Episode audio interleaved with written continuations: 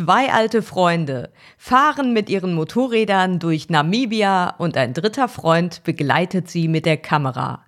Dirk Schäfer, Andreas Prinz und Stefan Fritsch haben einen neuen Film gedreht über abenteuerliche Pisten, über die Weite der Wüste und über Kaffee und Kuchen. Im Mittelpunkt steht das, was jeden Horizont erweitert, die Begegnungen. Sie sprachen mit den Menschen in Namibia und dokumentierten ihre Geschichten. Wir sind Sonja und Claudio und ihr hört den Pegaso-Reise Podcast Nummer 142 mit euren Audiokommentaren und dem Interview zum Film Namibia 10 Leben.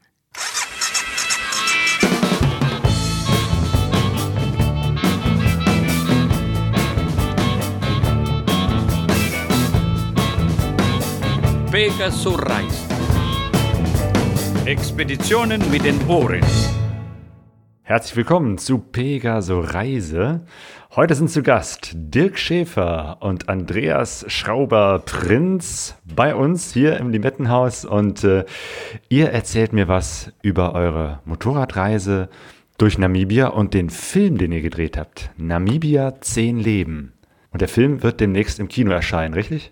Das ist richtig. Äh, zumindest die Premiere ist auf jeden Fall im Kino am 25.10. in der Lichtburg in Essen, dem größten und schönsten Filmpalast Deutschlands, habe ich nachgelesen. Aber, Aber das, das ist super unser Essener Kino genau. hier, also von daher muss es das Schönste von Ganz Deutschland genau, sein. Genau. Also. Ja, super schönes, ja. altes, aber immer noch gut erhaltenes Kino, super schöne Location. Ihr habt einen Film gemacht, ähm, der eigentlich sonst eher auf DVD äh, oder wahrscheinlich als Download zur Verfügung gestellt wird. Aber ihr wolltet ihn auf jeden Fall als Premiere wirklich öffentlich zeigen im Kino. Das ist äh, richtig. Wir haben ja schon vor sechs Jahren unsere erste Kinopremiere gehabt mit Abenteuer Pyrenäen. Und äh, das war natürlich schon für uns ein ganz besonderes Erlebnis. Das war auch damals voll, also bis auf den letzten Platz. Und äh, das ist natürlich schon ein großes Erfolgserlebnis für jemanden, der einmal in seinem Leben auf so einer Kinobühne steht. Und damals haben wir so rumgesponnen und haben gesagt, beim nächsten Mal aber in der Lichtburg. Ja, und dann haben wir das wahrgemacht. Natürlich ist ähm, aus heutiger Sicht die Premiere ein bisschen anders als so, wie wir uns die vorgestellt haben. Aber so wie äh, vieles anders ist, was die Leute sich vorgestellt haben, hat sich halt alles ein bisschen verändert. Aber genau, Corona-bedingt könnte den Saal nicht komplett voll machen ähm, sondern habe dann natürlich auch jetzt ein Konzept, dass da Abstände sind und neben halt nicht so viele Leute drin sind und genug Luft ist, nach vorne, nach hinten, rechts, links. Genau, wir haben auf jeden Fall Wert darauf gelegt, dass wir auch ähm, mit einem guten Gefühl diese Premiere machen können. Und deswegen haben wir auch die Hygiene, das Hygienekonzept selber so ein bisschen ausgearbeitet. Das heißt, wir haben anhand des Saalplans unsere eigene Saalbelegung gemacht und haben sehr großzügige Abstände gewählt sodass wir auch wirklich mit einem guten Gefühl ähm, dahin gehen können. Und ein bisschen hat man ja auch die Verantwortung für solche Sachen. Ich denke aber, wir haben einen guten Weg gefunden. Jo, ich freue mich drauf. Sonja und ich, wir haben noch Karten bekommen. Jetzt mittlerweile ist es schon ausverkauft, nichts mehr zu kriegen. Äh, und sind sehr gespannt auf einen Motorradreisefilm. Du hast es gerade schon gesagt, vor sechs Jahren habt ihr äh, Abenteuer Pyrenäen ähm, gedreht, diesen Film. Damals haben wir auch schon gemeinsam ein Interview gemacht, auch mit dem Stefan, der diesmal auch im Team mit dabei ist. Ich habe gestaunt, dass es schon so lange her ist. Äh, und ihr zwei, ihr macht ja schon noch, noch viel länger gemeinsam Motorradreisen und äh, Fotoreportagen und habt auch schon gemeinsam Filme gemacht. Also äh, das Umsetzen von Motorradreisegeschichten ist so, glaube ich, euer Ding. Auf jeden Fall. Also am Ende wäre es vielleicht sogar egal, was für eine Reisegeschichte, aber mit dem Motorrad ist immer noch am geilsten. Auf jeden Fall. genau, mit Stefan Fritsch wart ihr unterwegs, äh, dem äh, Bildversorger heißt seine Firma. Ne? Ja, wie kam es, dass ihr nach diesem Film Abenteuer Pyrenäen jetzt wieder zusammengekommen seid und gesagt habt, we put the band back together, würden die Blues Brothers sagen. Ihr äh, tut euch wieder zusammen äh, mit diesem Team und dreht einen neuen Film das war eigentlich, naja, schwob immer mal so ein bisschen in der Luft. In der Luft. Ähm, und Andi und ich waren ja öfter schon in Namibia. Ich will nicht sagen, wir kennen das Land von links nach rechts, aber man äh, hat viele coole Stellen gesehen, auch viele interessante Leute kennengelernt und die Natur und Tierwelt, die ist natürlich gigantisch und da war immer schon mal so im Kopf, da müsste man eigentlich mal was machen. Aber wie das häufig so im Leben ist, ähm, dann fehlt da die Zeit oder irgendwie ist vielleicht auch gerade so ein Motivationsloch und dann hat man da vielleicht eine Lücke im Kalender, aber dann kann der andere nicht und so weiter. Und irgendwann, es ist wie immer im Leben, irgendwann passt alles und äh, der Punkt war dann im letzten Jahr fast kurzfristig eigentlich zustande gekommen. Ich glaube, es war August oder September. Da waren noch gar nicht alle drei zusammen und ähm, dann haben Andi und ich schon mal die Flüge gebucht und haben gesagt, wir machen das auf jeden Fall. Und äh, weil Stefan natürlich jemand ist, der ähm, nicht nur gut filmen kann, sondern der auch so eine Vision davon hat, wie das Ding am Ende ungefähr aussehen soll. Deshalb denkt der an all diese Kleinigkeiten, die wir häufig gar nicht vor Augen haben. Ne? Also das, ähm, all dieses Kleinwerk, was man hinterher als vollkommen natürlich in so einem Film wahrnimmt, das geht dann häufig auf Stefans Deckel, während ich immer so ein bisschen für dieses Großformatige bin. Ich sehe immer eine begeisternde Landschaft und ich, boah, das muss man einfangen. Und Stefan filmt dann auch noch, wenn es nachts äh, am Lagerfeuer ist und irgendjemand an der Stulle rumsäbelt. Weil dieses Bildchen braucht man auf jeden Fall dann noch als Übergang für irgendeine andere Szene, die man in dem Moment noch gar nicht richtig äh, vor Augen hat. Stefan aber schon. Ah ja. Ja, und da muss man ja auch noch sagen, er ist auch noch ein Netten. Auf jeden Fall. Also wir haben uns gut verstanden, wieder mal. Wir haben viel Spaß gehabt und es gibt keinen Zoff und äh, Genau, alles harmoniert und das war, war natürlich auch sehr wichtig. Das, das finde ich ja so klasse an euch. Ihr seid kein zusammengecastetes Team, sondern äh, Freunde seit Ewigkeiten. Seit wann kennt ihr beiden euch eigentlich und wie habt ihr euch eigentlich kennengelernt? Also das war so, ich kann mich sehr gut daran erinnern, weil das war 1999 und ich stand ganz kurz vor meinem ersten Sabbatjahr. Ähm, alles war schon vorbereitet. Ähm, es sollte nach Nordafrika gehen. Genau, du hast ja eigentlich eine Motorradwerkstatt und Richtig. nimmst dir immer regelmäßig äh, Zeit, Genau, ich äh, versuche, irgendwie da eine große ich versuche Reise mein Bestes, lange, Ja. lange Reisen zu Ja. machen. Ja. Und dann gab es noch einen ähm, abschließenden ähm, Dia-Vortrag, damals in der Karawane, ne, die du ja heute als Lagerfeuer weiter betreibst. Und äh, es trat auf Dirk Schäfer und äh, Diana Richards. Äh, Wir kannten uns noch nicht, aber ich kannte den Namen natürlich. Und äh, war natürlich ganz aufgeregt, saß dann da im Publikum und dann kam der berühmte Dirk Schäfer auf die Bühne. Ne? Kann ich grad das Lachen nicht verkneifen. Ja, und dann haben wir uns dann hinterher auch gesprochen und äh, ja, dann haben wir uns kennengelernt und wir standen dann allerdings, wie gesagt, kurz vor unserer langen Reise. Aber Genau, ich, die erste Bekanntschaft hat, glaube ich, ausgereicht, um das Jahr zu überbrücken. Und danach ähm, ging es dann, glaube ich, ziemlich schnell los mit den ersten Motorradreportagen, die wir gemeinsam gefahren sind. Und äh, seitdem sind etwas mehr als 20 Jahre vergangen und ist nicht wenig passiert. Nö, nö. Und das meiste davon höchst erfreulich. Um das, um das kurz abzurunden, als ähm, wir uns da im Steinbruch kennenlernten, äh, da sagte irgendjemand, übrigens, das ist Andreas Prinz. Und ich denke, ach du Scheiße, das ist ja der berühmte Schrauberprinz. also, das hielt sich da gut die Waage. Okay, zwei Typen treffen sich äh, und äh, bilden ein tolles Team. Und später kam eben halt noch äh, Stefan mit dazu. Aber ihr habt ja schon, schon öfter seid ihr mal in Namibia gewesen, aber nicht zusammen wahrscheinlich, sondern jeweils einzeln. Also bei dir, äh, Dirk, weiß ich, du bist schon, hast auch schon Reportagen über Namibia gemacht. Ich war mehrfach, ähm, ich war zum Teil auch alleine in Namibia, aber wir waren auch schon mal zusammen da. Ähm, so eine etwas äh, bunt zusammengewürfelte Truppe. Dann, und das war natürlich auch ein großes Vergnügen, ähm, das Witzige daran war, es gab ein Motorrad. Und es waren insgesamt, waren wir zu viert, glaube ich, ne? Vier Leute, also drei mussten im Auto und einer konnte Motorrad. Nicht jeder wollte aufs Motorrad, aber die Zahl derer, die aufs Motorrad wollten, war relativ groß. Das heißt, wir haben schön rotiert, drei im Auto, zwei aßen saure Gurken und äh, der dritte ist dann, der vierte jeweils äh, Motorrad gefahren. Ne? Aber ich meine, waren wir nicht schon zweimal zusammen da? Du warst auch mal für eine Reportage mit dem Auto unterwegs. Da haben wir uns auch getroffen. Richtig. Ja, das war im Nachgang äh, zu dem Film, den ich mal für Gravel Travel, für einen Reiseveranstalter dort gemacht hatte.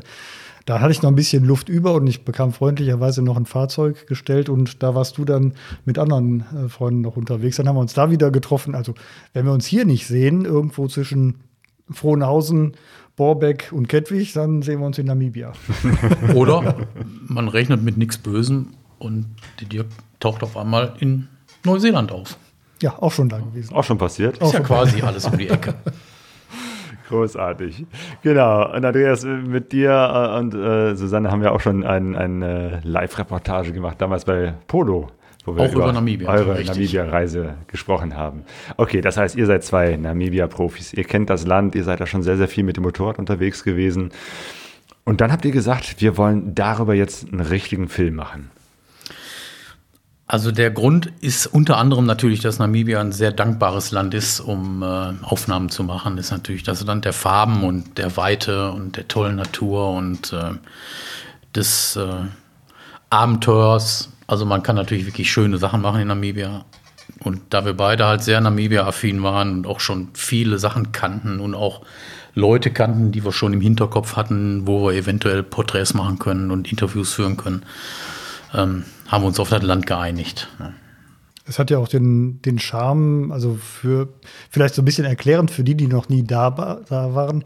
Natürlich ist das ein Land südlich äh, der Sahara. Das heißt, es hat eigentlich vieles von dem, was man sich äh, von Afrika verspricht und erwartet, aber alles auch in einem sehr moderaten Maß. Einerseits, also wenn man zum Beispiel an die geringe Bevölkerungsdichte denkt, dass eben was anderes, nach Windhoek zu kommen, mit, das ist ein überschaubares Städtchen, Nairobi zum Beispiel ist da ein ganz anderer Punkt. ne? Also wenn man da aus dem Flieger aussteigt oder am Busterminal steht, da hat man das Gefühl, Kollege, äh, wo geht es jetzt hier? Wo steht mein Bus? das Windhoek ist anders, Namibia ist anders. Namibia hat zwei Millionen Einwohner auf einer Fläche, die doppelt so groß ist, mehr als doppelt so groß wie Deutschland. Und sein persönliches Abenteuer, das suchen ja wahrscheinlich auch viele, die da hinfahren, das kann man da eigentlich sehr schön dosieren. Ja, das heißt, wenn man möchte, dann hat man zwar immer dieses leichte Abenteuer-Feeling, aber ähm, man hat immer noch so diese, diese Lifeline. Also man hängt immer noch so am, an dem Faden, der einen auch wieder zurück in die Zivilisation bringt. Man kann diese Wege aber auch verlassen. Und dann wird es natürlich noch mal interessanter. Dann ist es gut, wenn man so ein bisschen Routine und Erfahrung hat äh, mit äh, wüstenhaften Regionen, wo einfach nicht die nächste Zapfsäule, die nächste Sprudelflasche irgendwo um die Ecke steht, sondern wo man auch weiß, was zu tun ist, wenn da mal was schief geht. Und ähm, die, also soweit reichte unsere Motivation dann auch, auch in Gegenden zu fahren, wo man sagt, naja, da sollte man auch drüber nachdenken. Und wir haben drüber nachgedacht, uns auch gemacht und ähm, es war großartig. Genau, abseits der asphaltierten Straßen, von denen es sowieso nicht so viele gibt äh, in Namibia, aber auch wirklich ganz abseitige Straßen, da seid ihr auch unterwegs. Ähm, ja, ihr seid erfahrene Wüstenfahrer. Das Fahren über Sand ist jetzt auch nicht, glaube ich, so ein Problem für euch. Ähm, ja, obwohl, Dirk guckt, ja. Also es geht meistens gut. Es geht meistens genau, gut. meistens. Ich habe es auch schon mal anders erlebt, aber gut. Ähm, mit was für Motorrädern wart ihr da? Das waren zwei funkelnagelneue Yamaha T7, die freundlicherweise zur Verfügung gestellt wurden. Und äh, das war natürlich wunderbar, A, um die mal kennenzulernen.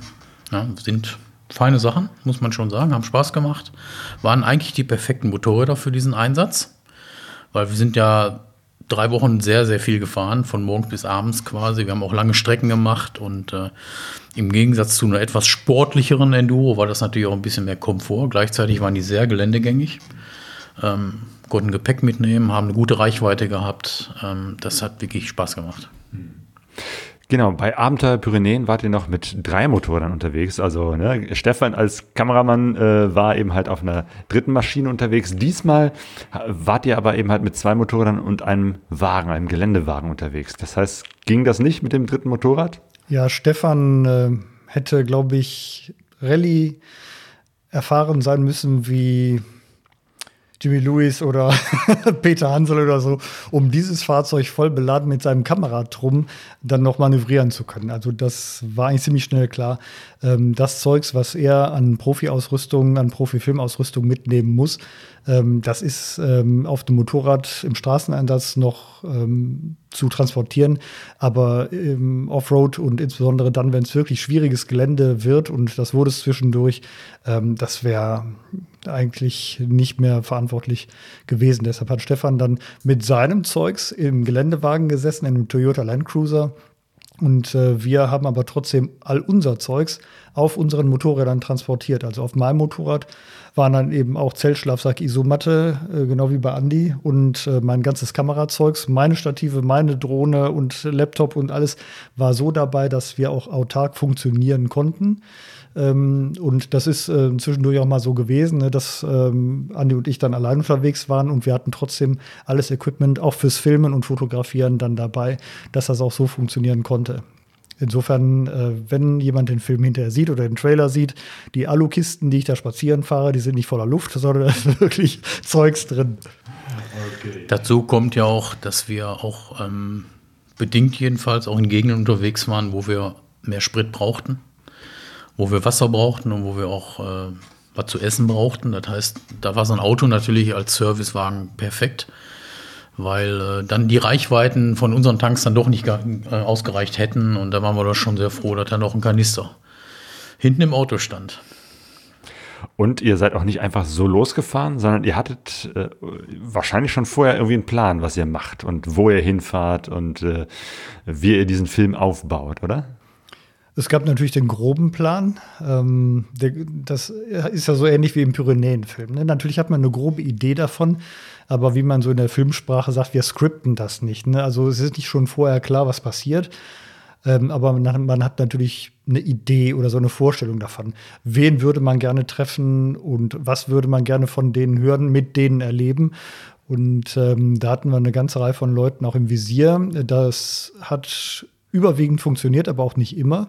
Ein paar Leute haben wir leider nicht angetroffen, aber die Begegnungen, die wir hatten, die waren dann großartig, einige auch unverhofft, ähm, weil uns sind auch in Anführungsstrichen auch noch Leute über den Weg gelaufen, wo wir dachten, also das ist doch unglaublich, das, das muss man mitnehmen. Ne? Und ähm, diese Stories und auch diesen Überraschungsmoment dann mitzunehmen und auch in so einem Film präsentieren zu können, das ist natürlich irgendwie schon das, worauf ich auch baue, wenn die Leute den sehen, dass sie denken, jo, das ist aber wirklich irre. Also das ist eine Begegnung, die hätte ich selber gerne gehabt.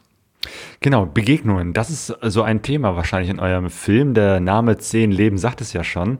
Ihr äh, begegnet Menschen und sprecht mit denen. Und das ist auch Teil dieses Filmkonzepts, äh, dass ihr Leute vorstellt in diesem Film. Genau. Wir wollten halt diesmal keinen reinen Motorradfilm machen, nur durch die Gegend fahren und äh, das Land in Bildern zeigen und dazwischen halt fahren, sondern diesmal wollten wir uns ein bisschen breiteres Publikum wenden. Das heißt, äh, nicht unbedingt nur Motorrad fixiert. Und dann haben wir uns gedacht, wie ist das Gefühl, wenn man ein, Rand, ein, Land bereist? Natürlich kann ich auch mich in einen Bus setzen und von Lodge zu Lodge fahren und abends meinen Sundowner am Wasserloch nehmen. Aber eigentlich ist ja die Essenz von einer Reise auch die Menschen kennenzulernen und ein Gefühl für die Menschen zu kriegen. Und natürlich hat ein Land unterschiedliche Arten von Menschen und die wollten wir eigentlich so ein bisschen zeigen. Ja, dazu gehört natürlich auch mal jemand, der wirklich ähm, in Namibia lebt, vielleicht eine Farm betreibt, jemand, der sich für den Naturschutz einsetzt, äh, vielleicht sogar einen Ureinwohner mal zu treffen. Ähm, solche Sachen haben wir halt in den Film aufgenommen. Das heißt, es ist eigentlich eine Mischung aus einem Roadmovie, in dem man auch die Schönheit von Namibia wunderbar darstellen kann. Und einer Doku über die Menschen, die in diesem Land leben. Und zwischendurch wird Kaffee getrunken. wird Kaffee getrunken und geht's auf dem Moped aber auch ordentlich zur Sache. Also, das erwarte ich ja, wenn, wenn ja, es Film mit euch beiden ist, dass ihr da auch wirklich durchs Bild fahrt und wilde Sachen mit den Mopeds macht, oder? ich will mal so sagen, man kann ja, die, also der Grad des Abenteuers ist ja äh, Ansichtssache. Ne? Der ist ja variabel. Es gibt natürlich Menschen, die jetzt sagen, das ist ja Wahnsinn, das würde ich mir ja nie zutrauen. Dann gibt es auch Menschen, die sagen, oh, die haben ja da irgendwie einen Wochenendtrip durchgemacht. Ne? Also es gibt natürlich alles, ist ja klar. Natürlich haben wir ordentlich gefahren, keine Frage. Wir haben uns auch manchmal ähm, schwer anstrengen müssen, war ja auch nicht gerade kühl, sondern wir haben Temperaturen gehabt, die waren grenzwertig, teilweise über 40 Grad. Und wenn man dann mal so einen zehnstündigen Fahrtag hat oder vielleicht ins Dunkle kommt, das ist natürlich schon anstrengend und abenteuerlich. Aber es ist jetzt nicht der Abenteuerfilm, wo wir sagen, wir sind fast verdurstet oder wir sind da gerade noch durchgekommen oder äh, das war arschknapp oder irgendwie sowas oder Motorräder sind in der Mitte durchgebrochen, ich habe keine Ahnung. Also es war natürlich klar, wir haben Erfahrung, wir kennen die Strecken. die haben, meisten. Wir haben viele schöne Sachen gefahren, auch Sachen, die wir noch nicht kannten, die auch äh, schon eine gewisse Herausforderung waren. Aber es ist jetzt nicht der Bring mich um Abenteuerfilm. Über 40 Grad Temperatur, äh, das ist ja doch irgendwie äh, ziemlich heiß. Wann wart ihr denn da? Das war im Dezember. Wir sind Ende November angekommen, 2019. Also gerade bevor die Corona-News nicht nur sich verbreiteten, sondern auch das Virus. Und das heißt, wir sind da gerade noch durchgekommen. Bis kurz vor Weihnachten haben wir gedreht. Das war auch der Plan. Und äh, ja, das war so gesehen noch vollkommen unbefleckt von den äh, Ereignissen, die dann kurz darauf folgen sollten. Äh, Und- und aber das das, ist natürlich dann- Sommer. Ja. Das ist Sommer dort und äh, Sommer bedeutet dann wirklich äh, Sommer. Also Temperaturen um 40 Grad sind nicht nur Seltenheit, sondern eigentlich die Regel. Was aber nicht bedeutet, dass es auch nachts so heiß ist. Je nachdem, wo man ist, wird es em- empfindlich kalt. Insbesondere an der Küste, Swakopmund zum Beispiel, die Küstenstadt und die Region da, ähm, die wird auch nachts empfindlich kalt, zum Teil Temperaturen um 10, 15 Grad. Äh, wenn man aus der Hitze des Tages kommt und dann in so einer Nachtfeuchte dann draußen liegt, das ist auch irgendwie so bedingt erfrischend. Stimmt, weil es ja direkt am Meer ist. Äh, Ja, Das genau. ist total komisch. Ne? Da, Und das da- Meer ist da eiskalt, also Ja. da gehst du nicht, also ich bin bekennender Warmduscher, ich halte da vielleicht mal kurz den Zeh rein, aber dann reicht mir das auch. Ähm, der Benguela-Strom, der sorgt dann natürlich für ein paar Naturphänomene, nicht nur den Fischreichtum vor Ort, sondern eben auch, dass man eigentlich zwei Wüsten gleichzeitig hat, die Wüste an Land und die Wüste im Wasser. Ähm, also alle Menschen, die sich dorthin vorgewagt haben, haben häufig hohe Preise dafür bezahlt, dass sie dahin gegangen sind. Also bevor wir die Zeiten erreicht haben, wie wir jetzt, dass wir über Kommunikationsmöglichkeiten verfügen und sobald irgendwie eine schwierige Situation auftaucht, man sich helfen lassen kann. Was für Leute habt ihr getroffen in Namibia? Vielleicht habt ihr so ein paar von diesen zehn Läden, die ihr hier mal so äh, vorstellen könnt. Wir wollen jetzt natürlich nicht direkt alle raushauen, Ja, aber ähm, wenn man sagt, ach ja, die haben da Leute interviewt, dann hört sich das ja vielleicht erstmal so ein bisschen trocken an. Aber eigentlich sind diese Leute wiederum der Schlüssel zu was ganz anderem. Ähm, und mein, einer meiner persönlichen Favorites ist ein Typ, der heißt Chris Nell. Und ähm, der beschäftigt sich mit Tieren. Und Tiere gibt es ja reichlich in Namibia, in Afrika. Und wenn man an Afrika denkt, dann hat man natürlich sofort die Big Five vor Augen. Ne? Elefanten und was weiß ich noch alles. Und deshalb fährt ja auch jeder dahin, weil die so geil sind und man die da sehen kann, zum Teil aus großer Nähe. Ähm, und der Chris Snell beschäftigt sich mit Tieren, die man nicht sieht. Aber die zeigt er dir. Und diese Tiere leben alle, fast alle, im Sand. Das heißt, wenn du mit dem losziehst, dann bist du in Dünen und du denkst, wo soll hier was sein? Du siehst Sand. Du siehst nur Sand. Es sei denn, jemand macht dich aufmerksam, dass da eine Spur im Sand ist. Und gut, dann folgst du der Spur und siehst trotzdem nichts. Der weiß aber, wo in diesen Myriaden von Sandkörnern das Leben zu finden ist. Und die Lebewesen, die dort drin sind, die nennt er halt Little Five im Gegensatz zu Big Five. Und wenn du diese Tiere siehst, da traust du deinen Augen nicht und glaubst nicht, dass das noch dieser Planet ist. Also, dass diese Existenzen, und die sehen zum Teil wirklich sowas von possierlich, süß, nett, abstrus aus, dass man denkt, das gibt's doch nicht, dass die hier leben können und wovon denn? Und das Schöne an Chris Nellis, der erklärt, wie diese Überlebenskünstler überhaupt funktionieren können. Und vieles davon hängt wiederum mit diesem Benguela-Strom, mit diesem eiskalten Meeresstrom zusammen.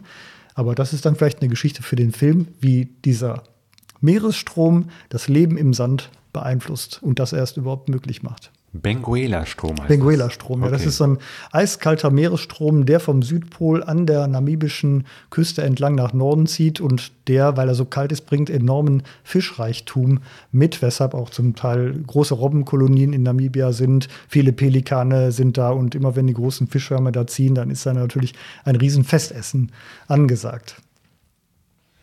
Und schon habe ich wieder was gelernt. Benguela-Strom. Ähm, was ja auch äh, völlig ungewöhnlich ist, äh, zumindest würde man das in einer afrikanischen Wüste nicht erwarten, ist ja, dass man da äh, leckeren deutschen Kuchen essen kann. Ich habe im Trailer gesehen, ihr habt auch mit einer Bäckerin gesprochen, äh, die erzählt, dass es ihr Traum war, irgendwie Kuchen zu backen. Was ist das für eine Geschichte? Ja, der heimliche Grund für diese Reise war ja eigentlich nur der Kuchen für uns. Kuchen und Kaffee. Geheimnisse. Da können, können wir beide ja schlecht Nein sagen. Und Stimmt, äh, irgendwie schwebt diese Kaffee- und Kuchenwolke über allen unseren gemeinsamen Aktivitäten immer drüber. Aber es ist richtig, die deutsche Kultur hat da einiges hinterlassen. Und ähm, deswegen gibt es da wirklich keinen Mangel an leckeren Sachen. überhaupt nicht. Genau, deutsche Kultur, weil es war mal eine deutsche Kolonie. Richtig, Ist war eine nicht deutsche so bekannt, Kolonie, aber eigentlich relativ kurz nur Ja. und trotzdem hat sie den äh, größten Einfluss hinterlassen, also viel mehr als die südafrikanische Zeit, die danach kam. Schon sehr erstaunlich, ähm, wie sich das deutsche Brauchtum da festgesetzt hat und bis heute hält. Auch nicht nur für den Tourismus, sondern es wird wirklich auch gelebt von vielen Menschen in Namibia. Und ja, zu der, ähm, zu der Bäckerin, die wir gesucht haben, auf, äh, aufgesucht haben, möchte ich jetzt nicht allzu viel sagen. Das sollte noch eine kleine Überraschung im Film bleiben. Okay. Das war schon wirklich ein besonderes Erlebnis. Äh, Ich könnte noch von einer Begegnung erzählen. Ich bin vor, ich weiß gar nicht, vielen Jahren mit äh, meiner Frau Susanne schon durch Namibia gefahren mit dem Motorrad und wir kamen an ein, an ein Restcamp. Das ist so eine Art äh, Camping mit Zimmerchenvermietung, kleines Restaurant. Und derjenige, der dieses Camp führte, der tauchte plötzlich auf in der Form von Räuber Hotzenplotz, sag ich mal. Also er war zwei Meter groß, zwei Meter breit, hatte einen halben Meter langen Bart. Ich glaube, der kommt auch im Trailer vor, ne? Der kommt ich, auch im Trailer Du hast vor, ihn mal genau. beschrieben und, Und, ich dachte, da musst du genau an diese Geschichte Richtig, denken. richtig. du erzählt also, hast. also er war sehr, sehr bemerkenswert und äh, reichte mir dann direkt seine Pranke und sagte, schön, dass ich Motorradfahrer mal wieder hier habe. Und ich bin dann auch kurz in seiner Hand verschwunden. Und ähm, dann meinte er, wir fahren morgen eine Tour zusammen. Und ähm, hat, Sonne hat natürlich schon Schiss gekriegt. Naja, der kennt natürlich seine Privatstrecken da. Und äh, ja, wir haben dann zwei Tage da verbracht, sind mit ihm eine wilde Tour gefahren. Fährt auch wie ein Henker und äh, war aber sehr, sehr nett alles. Und naja, den hatte ich jetzt auch mal wieder im Kopf und habe gesagt, da könnte man da auch mal wieder vorbeifahren. Und äh, auch das war ein großer Abend, muss ich sagen. Und er hat, hat sich bestens dargestellt, auch für den Film. Ähm, super Interview und äh, super Typ. Also das war super, absolut. Also wer jemals dahin fährt und den gesehen hat im Film, ich kann mir nicht vorstellen, dass irgendjemand nicht das Bedürfnis hätte, boah, bei dem, auch wenn er so vollkommen verschroben wirkt, bei dem muss ich vorbeifahren. und der fährt tatsächlich. Ähm, also wir haben da noch eine kleine Ausfahrt zusammen gemacht und äh, das mit dem Henker ist nicht so ganz falsch. Also ich glaube, ich halte mich nicht für furchtbar ängstlich auf dem Motorrad, auch Offroad nicht. Aber was der Kollege in auch vorgerücktem Alter und sein Motorrad hat auch vorgerücktes Alter, wie der da unterwegs ist, der Vogel, der ist echt unglaublich. Also sehenswert, sehenswert. Und ihr habt auch mit einem Sun gesprochen, ne? Weil das ist ja auch nochmal so eine Geschichte, dass es äh, relativ leicht für, für weiße Touristen ist, mit, mit Weißen in Namibia äh, ins Gespräch zu kommen. Was ich zumindest damals äh, etwas schwieriger fand, ist äh, dann tatsächlich auch die Schwarzen äh, zu treffen, die ja eigentlich die Mehrheit in Namibia sind. Ähm, aber die sind sozusagen aus der touristischen Perspektive meistens eher so im Hintergrund. Und äh, von daher fand ich das interessant, dass ihr auch sogar mit einem Sun, also einer von der Volksgruppe Sun, die ja sehr, sehr ursprünglich noch leben, noch ihre äh, Traditionen sehr lebendig halten, auch den äh, vor die Kamera bekommen habt. Ich glaube auch, dass es ein bisschen Glückssache ist. Ich weiß nicht, ob jeder sich bereit erklären würde. Ähm, aber der, das ist auch ganz witzig, ähm, also wenn man in diese Kultur ein bisschen einsteigt, ne, dann merkt man, dass wir kulturell unterschiedlicher, glaube ich, fast nicht mehr sein könnten. Und trotzdem fand ich die so, so unglaublich sympathisch. Also die fallen natürlich als erstes optisch dadurch aus, dass sie ganz wenig Kleidungsstücke am Leib tragen. Ähm, aber wenn man den Punkt erstmal überwunden hat und äh, sich dann mit denen unterhält, ähm, dann merkt man schnell alles oder sehr vieles von dem, was für uns von Bedeutung ist. Das zählt da praktisch gar nicht. Also ich meine jetzt Sachen wie Besitz. Besitz existiert quasi nicht. Und in dem Moment, wenn man sich dann auch in der Geschichte ein bisschen zurückerinnert, wie insbesondere deutsche Kolonialisten da an Land gekommen sind, ähm, das war für viele Leute, die dort schon lebten, gar nicht vorstellbar, dass man Land besitzen kann.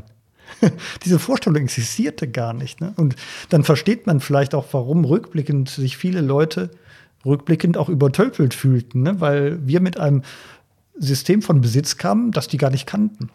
Und natürlich wurden Verträge gemacht. Verträge gab es nicht. Und dieser Ansatz, dass niemandem etwas gehört, das hat aber nichts mit Kommunismus zu tun oder so. Ne? Das ist äh, auch wieder vollkommen anders, wenn zum Beispiel jemand jagen geht mit Pfeil und Bogen. Dann jagt er nicht mit seinem eigenen Pfeil und Bogen, sondern der Pfeil ist von jemandem anderen und die Pfeilspitze mit dem Gift für das Tier ist auch von jemandem anderen produziert. Und wenn der das geschossen hat, Das ist der tiefere Sinn dahinter. Ist das eigentlich ein Gemeinschaftswerk? Und nicht er selber ist der tolle Jäger und hat das vollbracht. Und wenn die zurückkommen mit der Beute, schleppen die das auch nicht direkt ins Dorf und sagen, hey, guck mal, wie cool, ne? ich habe ja einen ollen Elefanten geschossen. Sondern das lässt man vor dem Dorf liegen, kommt zurück und sagt, naja, war so mittelmäßig. Auch wenn es eigentlich total geil gewesen ist. Ne? Also dieses Understatement und dieses sich nicht so nach vorne spielen, was bei uns ja eigentlich gang und gäbe geworden ist. Ne? Hier muss man was sein. Bei uns muss man als wer gelten. Das existiert da praktisch nicht. Ne? Und das fand ich eigentlich so sympathisch und so entspannt äh, und auch die Art und Weise, wie sie weiter versuchen zu leben in einer Welt, die eigentlich von allen Seiten auf sie einstürmt, ist bemerkenswert und äh, ja, geht tief.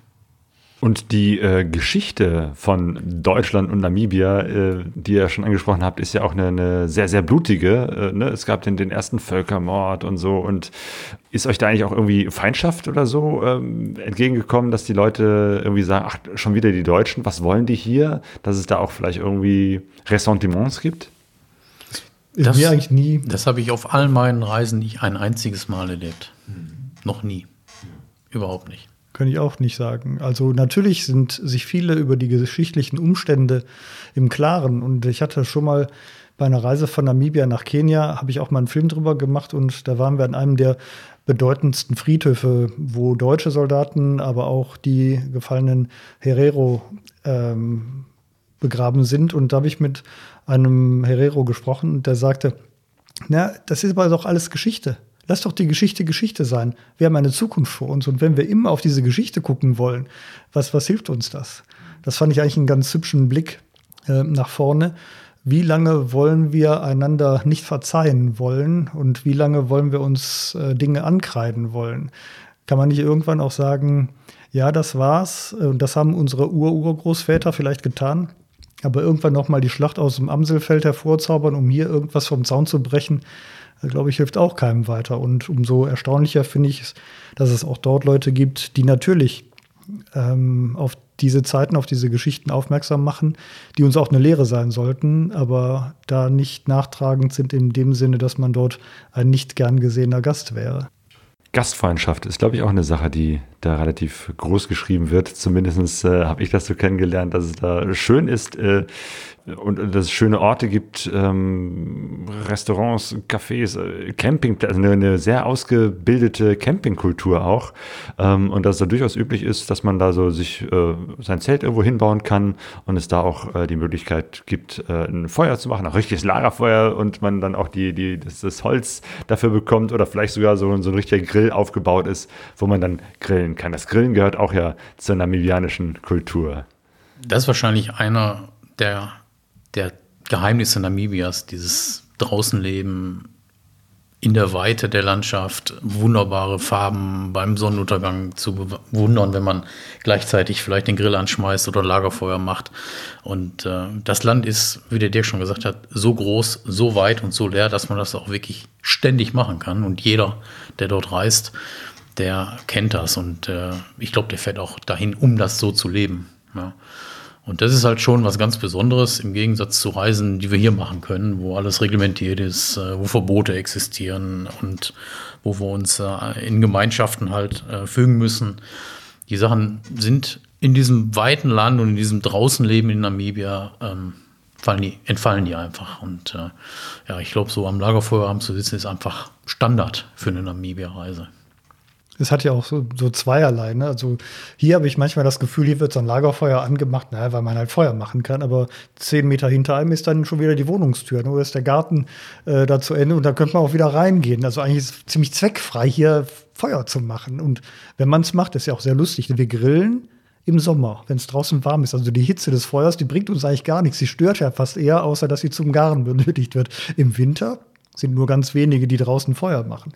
Da ist es aber häufig tatsächlich so, dass es abends so kühl wird, dass du auch gerne mal etwas näher ans Feuer rutscht. Und weil es eben sonst kaum Beleuchtungsmöglichkeiten gibt, es gibt keine Lichtquellen draußen, außer wenn mal Vollmond ist. Dann hast du einfach das ringsrum des Feuers auch noch ganz gern, damit du einfach die Leute noch siehst und deine Klamotten, die irgendwo liegen, dass du das einfach noch vernünftig sehen kannst. Und da macht so ein Feuer einfach auch viel mehr Sinn und hat irgendwie auch diesen Spirit dann, ne, der hier nicht vielleicht so ein bisschen künstlich erzeugt wird, weil es so gemütlich ist, dieses Feuer, ne, dieses urtümliche. Nein, da hat das richtig noch so den Zweck, den es ursprünglich auch mal hatte. Die haben wahrscheinlich auch noch einen weiteren Hintergrund, äh, der heute vielleicht nicht mehr ganz so präsent ist, aber früher hat man ja Feuer gemacht, um sich auch zu schützen. Ja, das heißt, wurde Feuer gemacht, erstmal zum Essen, um Essen zuzubereiten und natürlich auch um Tiere wegzuhalten. Und das ist wahrscheinlich nicht mehr der wesentliche Grund heutzutage, wobei es teilweise auch noch tatsächlich helfen kann. Aber ähm, die Feuerkultur und die Grillkultur und äh, das hat sich halt total eingebürgert und es gehört zum täglichen Leben dazu. Aber schön, wenn ich das noch anfügen darf, weil du diese Campingkultur ansprachst. Ich meine, die haben wir hier auch. Gerade jetzt in diesem Corona-Jahr, ne, wer auf deutschen Campingplätzen unterwegs war, der hat sich vielleicht auch gedacht, hätte ich das mal besser gelassen. Aber äh, gut. Ein schönes Beispiel finde ich immer noch, einer der touristischen Hotspots in Namibia ist die sogenannte Spitzkoppe. Das ist ja das äh, Bergwahrzeichen, wenn man so will, Namibias und das ist auch äh, Teil eines Naturparks und deshalb sind die Campingmöglichkeiten da auch reglementiert. Das heißt, man kann da dann eben nicht sich überall hinstellen, aber die sind dann einfach nummeriert, die findet man dann und man bekommt einen Platz zugeteilt. Und wenn man auf seinem Platz steht, sieht man nicht den nächsten Camper ein Platz ist ungefähr so groß wie ein halber Campingplatz bei uns. also das, ähm, das sind einfach diese Dimensionen und die machen es einfach auch so herrlich. Man tritt sich nicht auf den Füßen rum und die Engländer sagen ja gerne, you don't have to live in each other's pockets. Also man muss sich nicht ständig auf die Füße treten und das ist da einfach so herrlich. Da muss man natürlich auch zu sagen, auch die Spitzkoppe ist natürlich, wie gesagt, ein Hotspot mittlerweile und auch sehr begehrt und äh, in den Peak Times, in den touristischen Peak Times von Namibia ist die auch gerne schon mal ausgebucht. Man muss also auch vorreservieren. Und äh, ich kann mich erinnern, ich bin irgendwann mal angekommen und man guckt wirklich in eine Landschaft, die scheint endlos zu sein. Und äh, der Bedienstete vorne am Gate, der sagte zu mir, tut mir leid, ist voll. Du siehst aber niemanden. Und da, da, war für mich ein etwas anderes Gefühl als zum Beispiel vor zwei Wochen, als ich in Fronten auf den Campingplatz kam in Bayern und der sagte zu mir, ist voll. Und dann habe ich einmal meinen Blick gehoben und habe kilometerweit nur weiße ja. Wohnmobile gesehen und da war wirklich voll. Und an der Spitzkoppe war halt voll, weil eine begrenzte Anzahl an Plätzen, die sich in der Landschaft irgendwo befinden, irgendwo, mhm. die waren halt belegt. Äh, trotzdem kommt man dann natürlich noch irgendwo unter. Also ist, äh, ist kein Problem, aber ähm, die Gegensätze sind halt krass. Ne? Wenn da voll ist, ist ein bisschen anders als bei uns. Oh ja. Das ist echt das Land der Weite. Und wahrscheinlich leiden die jetzt auch unter Corona, weil da jetzt damit äh, eben halt auch der Tourismus äh, zusammengebrochen ist. Ähm, abgesehen von, von äh, anderen Auswirkungen wie Lockdown etc. Habt ihr eigentlich Kontakt zu einigen Leuten jetzt auch in Namibia? Wisst ihr, wie es denen geht? Ja, wir haben eine Reihe von Kontakten und ähm, ganz offiziell ist, dass Namibia jetzt wieder bereisbar ist. Also die Grenzen sind für Touristen wieder geöffnet. Allerdings natürlich auch mit einem äh, Vorsichtsmaßnahmenpaket. Ähm, Wer das näher wissen möchte, steht auf der Seite äh, der namibischen Botschaft auch drauf.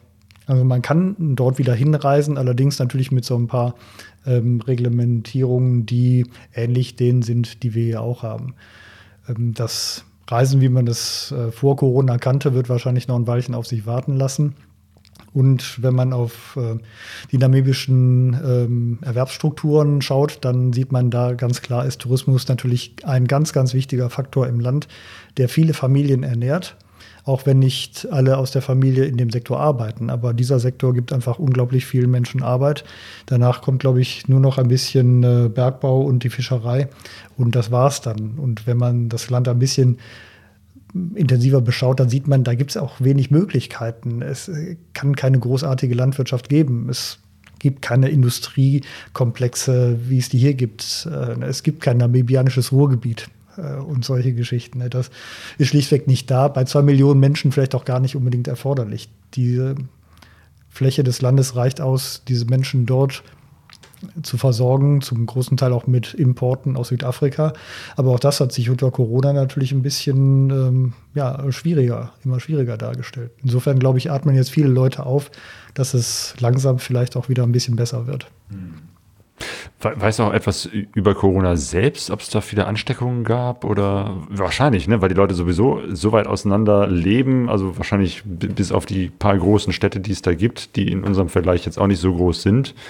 Jetzt bin ich kein ähm, Experte in Sachen Epidemiologie, Pandemie. Ähm, aber natürlich, das Land hat sehr wenige Einwohner, viele wohnen extrem weit auseinander und Namibia hat auch relativ früh zugemacht. Also die, die Grenzen, die internationalen Grenzen geschlossen wurden. Man kam, glaube ich, zuletzt nur noch von Südafrika über Südafrika rein und auch diese Nabelschnur wurde irgendwann gekappt so dass man, glaube ich, aus namibischer Sicht sagen kann, die Maßnahmen, die dort getroffen wurden, haben viele Teile der Bevölkerung, die nicht alle die medizinischen Möglichkeiten haben, die wir haben, sicherlich vor Schlimmerem bewahrt hat. Gehen wir noch mal ein halbes Jahr zurück. Ihr wart da im Dezember letzten Jahres mit euren zwei Motorrädern und dem Geländewagen, Kameraequipment, ganz, ganz, ganz wie Zeug und hattet so eine grobe Idee, wo ihr langfahren wollt. Und wie hat das geklappt? Weil es gibt ja immer diese große Lücke zwischen denen, was man sich vorstellt, wie es laufen soll und dann, wie es tatsächlich ist. Also gab es natürlich auch mal so die Situation, wo man dachte, so, und jetzt machen wir das, Plan, so sieht so und so aus und zack, wird dieser Plan durch irgendetwas erstmal über den Haufen geworfen. Planung ersetzt den Zufall durch den Irrtum. Und das ist auf solchen Reisen natürlich äh, eigentlich gang und gäbe. Ne? Also du stellst irgendwas vor, entweder du kommst an einem Tagesziel nicht an oder wir hatten eine Verabredung bei jemandem, der ähm, eine Kirche aus Bierflaschen gebaut hat. Das fand ich äh, auch eine hübsche, eine hübsche Symbolik irgendwie drin. Kirche aus Bierflaschen. Und äh, der hat noch ein paar andere ähm, hübsche Elemente in seinem Leben, die es wert wären, mal gezeigt, porträtiert zu werden. Und unglücklicherweise haben wir den nicht angetroffen. Ähm, den müssten wir eigentlich sogar noch nachholen. Also ich glaube, wir müssen noch mal. Haben wir ja auch vorgehabt. ja, genau. Also wir haben dann gesagt, okay, den haben wir jetzt nicht getroffen, wir kommen dann im April noch mal wieder. Und das ist dann natürlich wegen Corona nicht gewesen. Also der musste leider ausfallen, aber ich glaube, den, den verschiebe ich eigentlich noch ein bisschen. Den es gab ja so zwei, drei wirkliche Verabredungen, die leider letztendlich nicht geklappt haben, wo wir dann gesagt haben, okay, wir sind ja bald wieder hier, kein Problem. Aber da hat sich ja dann ein bisschen geändert. Ne? Letztendlich wurde dann halt aus Namibia 10 Leben, Namibia 8 Leben, aber der Titel bleibt der gleiche, weil wir die Hoffnung noch nicht aufgegeben haben. Ne? Genau, und außerdem gibt es ja noch ein paar andere Leben, die am Rande auch noch mitspielen. Also man kommt schon, wenn man will, auf die 10. Aber es war halt nicht so das Geplante. Und da merkt man auch, ne, geplant ist das und was rauskommt, ist was anderes. Und ähm, rein fahrtechnisch zum Beispiel, ähm, also eines sicherlich der Highlights, nicht nur im Film, sondern auch für mich persönlich war, die Fahrt durch den sogenannten Messum-Krater. Und der Messum-Krater ist ein erloschener Vulkan, der in die Erde eigentlich eingesackt ist und durch die Erosion immer weiter abgetragen wurde. Aber wenn man auf Satellitenbild schaut, dann sieht man ganz klar, das ist ein Vulkankrater. Und da kann man durchfahren. Und da gedacht, das ist ein richtig geiles Ding, das muss man unbedingt mal sehen und da muss man natürlich auch durchfahren. Und da haben wir uns auch schwer verkalkuliert. Ähm, das war derart kräftezehrend, weil es so viel tief verspurten Sand gab, mit dem wir überhaupt nicht gerechnet hatten. Und die Pisten sind da zum Teil ewig breit. Das war die auch. Das Dilemma war, es gibt eine Spezies von Tier, die hier kaum jemand kennt und die ich auch noch nie live irgendwo gesehen habe. Das sind sogenannte Erdferkel. Und die leben, wie der Name schon sagt, in der Erde. Und die machen Löcher, die sind so groß wie ein halber VW Käfer. Und die sind, die sind schön tief und das sind auch solche, wo du nicht einfach mit dem Vorderrad drüber rollst und nichts passiert. Wenn du eins triffst, dann triffst es richtig.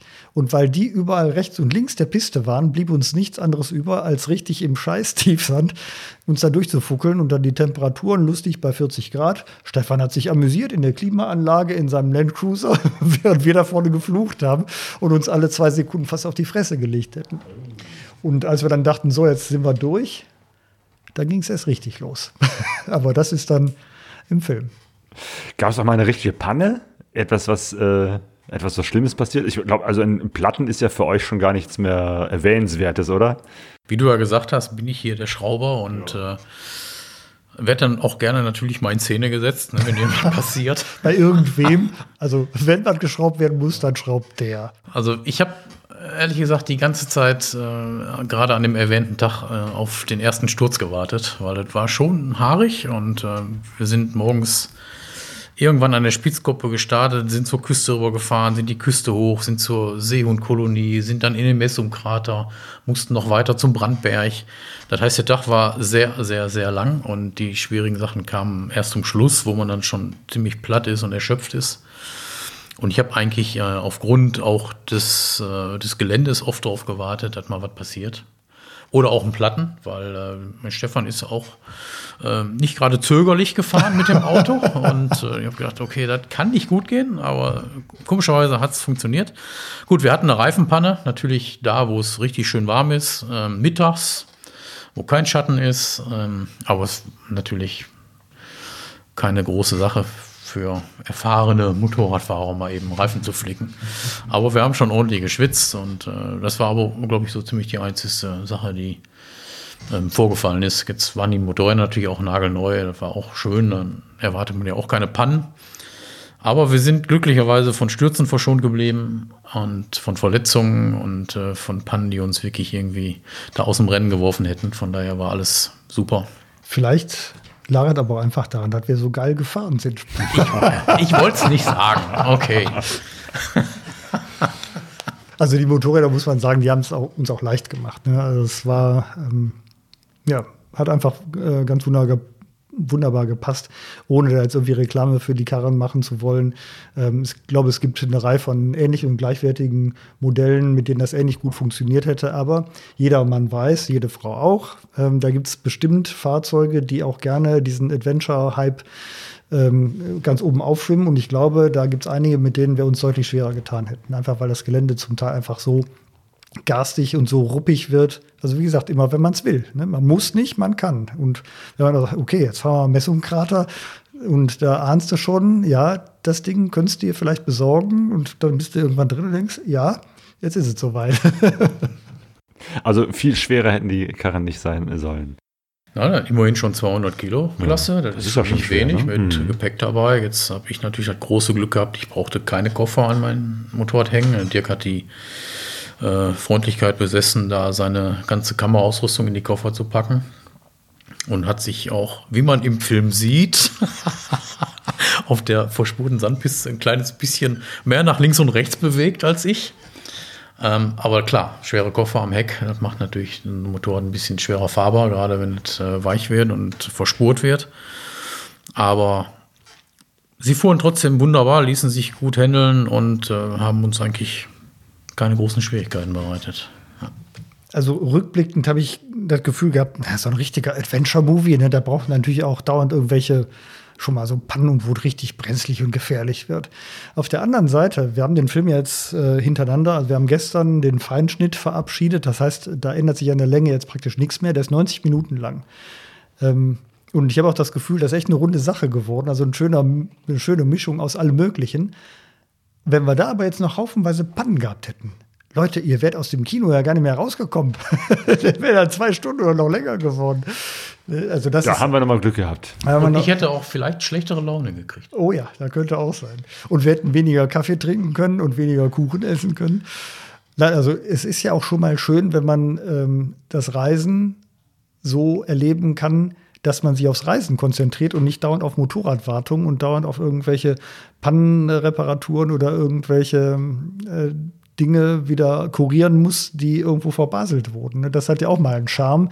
Den, und ich meine, dafür hat man ja schon viel genug gefahren und äh, viel genug erlebt, genug erlebt, um zu wissen, ja, es kann auch mal anders sein. Insofern waren wir da, glaube ich, äh, rückblickend auch ganz dankbar. Nicht nur, weil es das Reisen insgesamt dann natürlich ein bisschen geschmeidiger macht, aber man kann sich auch auf die Sachen konzentrieren, die einem wichtig sind, nämlich die Leute. Und dann kann man auch mal rechts und links gucken und sieht auf einmal eine Zebraherde neben einem her galoppieren und da hast du dann noch die Lässigkeit, mal eben die Kamera noch beim Fahren anzuknipsen und draufzuhalten.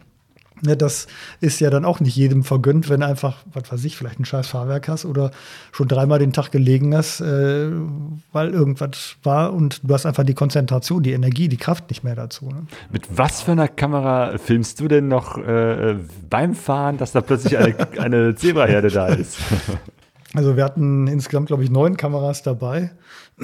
Allen voran natürlich die die wirklich großformatige von Stefan. Äh, das ist so ein Apparat, mit dem man auch problemlos Kino machen kann. Ähm, also das transportierst du auch nicht mal eben auf dem Motorrad. Und dann haben wir natürlich das Zeugs dabei gehabt, was äh, heute vielleicht äh, eine ganze Reihe von Leuten noch so mit sich führen. Ähm, wir hatten insgesamt vier GoPros dabei, die man ans, an die Motorräder dran klemmen konnte. Natürlich eine Drohne, weil gerade so ein Land wie Namibia eignet sich super für Luftaufnahmen. Vieles von den Dimensionen erfasst man auch erst, wenn man es von oben betrachtet.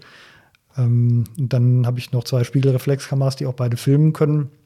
Und mit denen filme ich aber auch gerne mal beim Fahren aus der Hand. Und äh, da warte ich auch immer Mit noch auf. Spiegelreflex. Ja, ja, da warte Also ich auch immer so noch auf den, Hand, auf den Tag, wo es äh, wo mich mein, mein Glück mal verlässt. Also bislang, hier ist ja Holz, ne? Toi, toi, toi.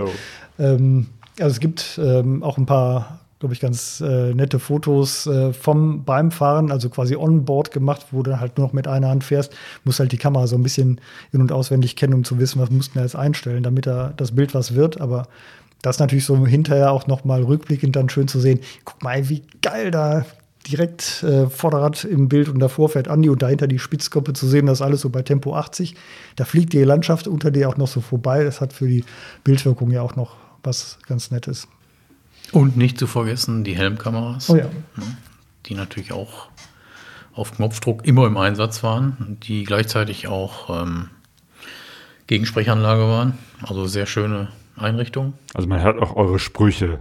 Ja, ja, und wir unterhalten uns natürlich auch so ein bisschen unterwegs und man braucht ja auch einen Kontrapunkt, vielleicht zu den äh, etwas seriöseren äh, Elementen des Films. Also wer denkt, äh, da würde der zum Teil ja auch Unfug, der bei Abenteuer Pyrenäen passiert, der Verbalunfug, dass der jetzt auf einmal nicht mehr da wäre, der muss keine Sorge haben. Also den, den gibt's äh, dank dieser Einrichtung auch gleich onboard äh, gefilmt mit dabei. Okay, eine ordentliche Portion Humor. Ähm, was hattet ihr an Ausrüstung dabei? Oder würdet ihr sagen, das bräuchte man, um äh, durch Namibia zu reisen mit dem Motorrad? Also zum Beispiel an Kleidung. Ihr habt schon gesagt, ne, du hattest, äh, Dirk, äh, Aluminiumkoffer. Du hattest Softbags? Äh? Nee, ich hatte nur eine dicke Tasche hinten drauf und einen Tankrucksack.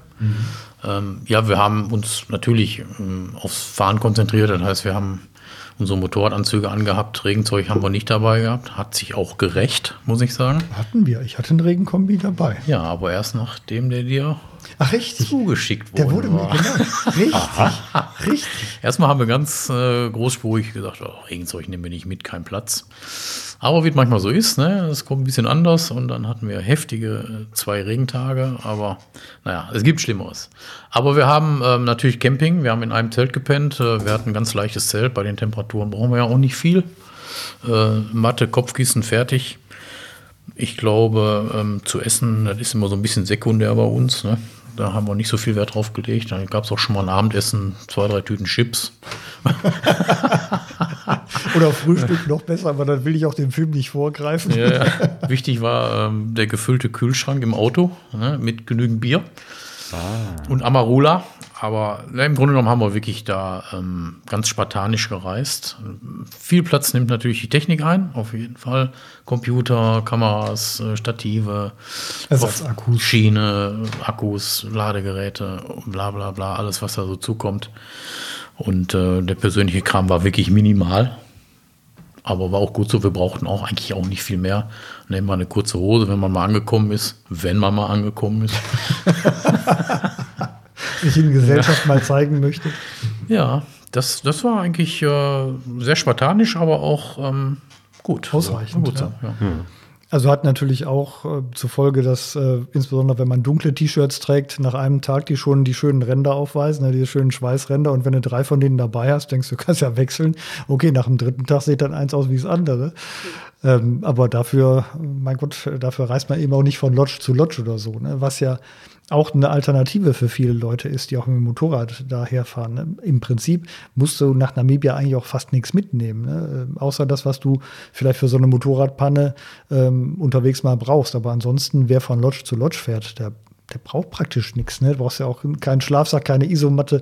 Das ganze Zeug brauchst du nicht. Das hatten wir dabei, weil wir eben auch äh, häufig und gerne natürlich irgendwo abseits äh, gepennt haben, wo du einfach auch für dich bist und ähm, dieses Erlebnis Namibia auch wirklich so richtig aufsaugen kannst. ne? Also nicht nur tagsüber, sondern auch abends. Und wenn du da morgens wach wirst und über Nacht wieder vergessen hast, wo sind wir eigentlich gestern angekommen? Du machst das Zelt auf und auf einmal siehst du da irgendwelche Oryx-Antilopen direkt vor deinem Zelt rumtraben oder so. Ne? Das sind natürlich dann die, die geilen Momente und die hast du, glaube ich, nicht so, wenn du irgendwo in der Lodge übernachtest. Womit ich nicht sagen will, dass Lodge-Übernachtungen schlecht sind. Ne? Gibt ja auch da nette Sachen. Gab es so einen richtigen Tiefpunkt auf der Reise? Etwas, was so richtig schief gegangen ist?